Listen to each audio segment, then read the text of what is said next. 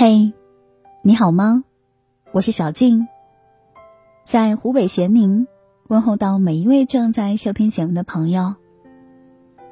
谢谢你来到这里，和小静一起享受这一段只属于文字和音乐的时间。每个人都有情绪的临界点，愤怒、委屈、无助，以及各种快要爆发的瞬间。但如何应对脾气？往往最能看出一个人的格局。有读者问我：“做一个顶级温柔的人行吗？凡事都默默消化，不计较。”我说：“不行，柔软的一面留给值得的人。需要脾气的时候，还是该有。”情商高不是不发脾气，而是合理的表达情绪。别让别人试探自己的底线。人际交往当中，有一个词叫隐形攻击。比起直接攻击，这种隐形攻击更伤人。被你说了两句的舍友，当面没发作。背地里却把你晒的衣服扔在地上。你拒绝帮同事代购，他当面说没关系，但回来发现其他同事都在远离你。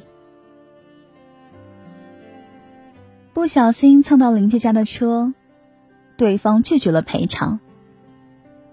第二周，你发现自己家门口多了很多垃圾。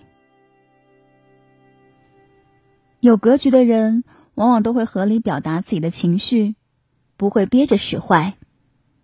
该和解的时候和解，该讨论的时候讨论。选择和一个人交往，建议你找一个有脾气的人。他懂得袒露他的原则，你也可以维护你的底线。西班牙有部电影。里面的女主很不善于表达自己，她活成了别人眼里的好人，但她并不开心，还很憋屈。男友好高骛远，不愿意好好工作，游手好闲。邻居噪音扰民，还经常把她堵在小区里。老板不管不顾，让其他同事把工作丢给他一个人。他委屈难过，却忍受下来，没有表达任何情绪。女主的想法，多像是试图让所有人都开心的我们。微信秒回，过分在意他人看法，不敢表达，忍受指责，一次次的忍让，让其他人得寸进尺，让女主自己备受煎熬。她终于忍无可忍，做了一次自己的叛变。她回怼领导，怒斥男友。原本她以为做完这一切她会难受，可结果是领导对她更为尊重，男友也不敢轻视她了。人性里最耐人寻味的一点是，当我们凶狠的对待这个世界时。这个世界突然又变得温文尔雅了。中午聊天，苏苏说起一个大学室友。他曾经因为突然有急事，取消了和室友约的电影。他道歉了，室友没说什么，这事儿就这样过去了。但后来一段时间，这个室友总是迟到几分钟，吃饭也姗姗来迟。苏苏忍不住问他：“你为什么每次都不早点出门？”室友没好气的回答：“你还记得你放我鸽子的事儿吗？明明可以讨论解决的问题，偏偏要用隐形攻击来处理。有时候适时适度的发脾气，不是要恶化彼此的关系，而是为了能够进一步沟通，以达到真正的相互理解。在一档综艺节目当中，宋丹丹被问到，遇到愤怒和忧伤等负面情绪的时候是如何控制的？她回答：“我不控制。”她说：“我不会因为什么事情让自己压抑着。本来很生气，还要对着对方笑，不可能的。要生气就生气了，要哭就哭了。”适当发脾气，这是一种能力，也是一个人做人的格局。在韩国，有一种非常特别的病，叫火病，是指遇到不公不满情绪的时候，不敢发泄心中的愤怒而产生的精神疾病。根据数据显示，患者大多都是五十岁左右的女性。他们长期在婚姻当中压抑自己的情绪，遇到不公不会向丈夫发脾气，而是把愤怒和不满都压抑在内心深处。合理释放愤怒，会让内心更平和；压抑愤怒只会让内心更憋屈。一个有格局的人。一定会懂得发脾气的智慧。一个叫欧维的男人决定去死当中，男主角是一个很有脾气的人。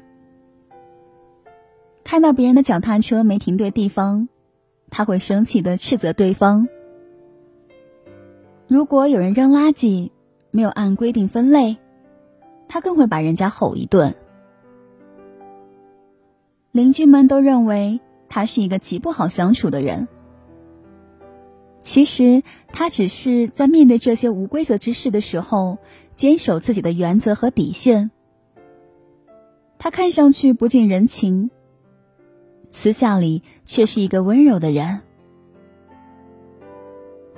他常常带着一束花去看望亡妻。他帮孕妇去学车，帮邻居照看孩子。收留被赶出家门的男孩，对待他人的方式只是一种自我保护。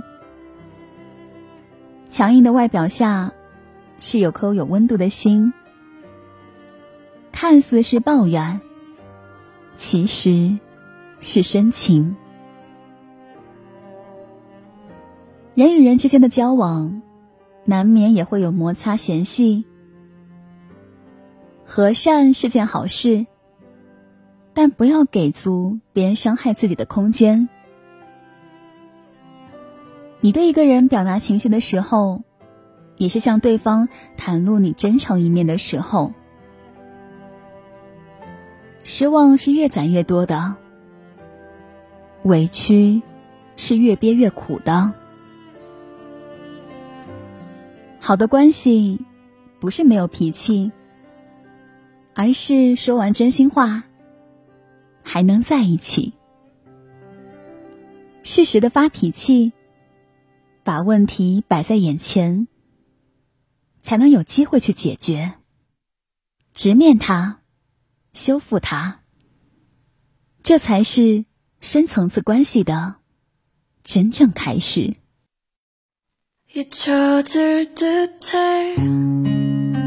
긴 시간 끝에 네가 아닌 누군가의 손을 잡고 있어. 그래 잊혀진 듯해. 내가 아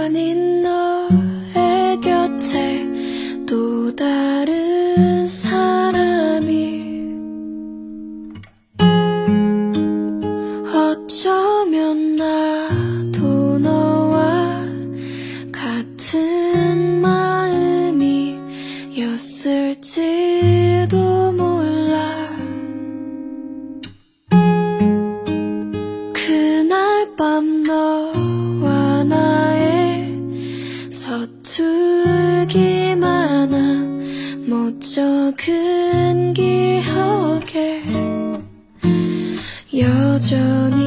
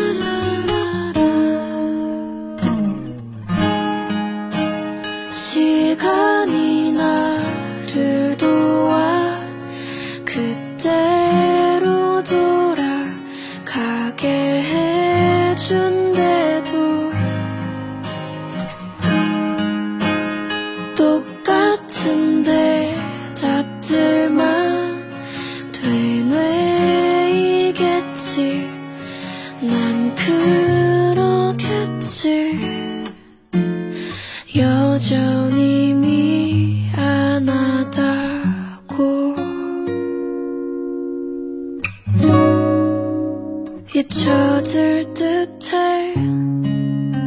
긴 시간 끝에 네가 아닌 누군가의 손을 잡고 있어. 그래 잊혀진 듯해. 내가 아닌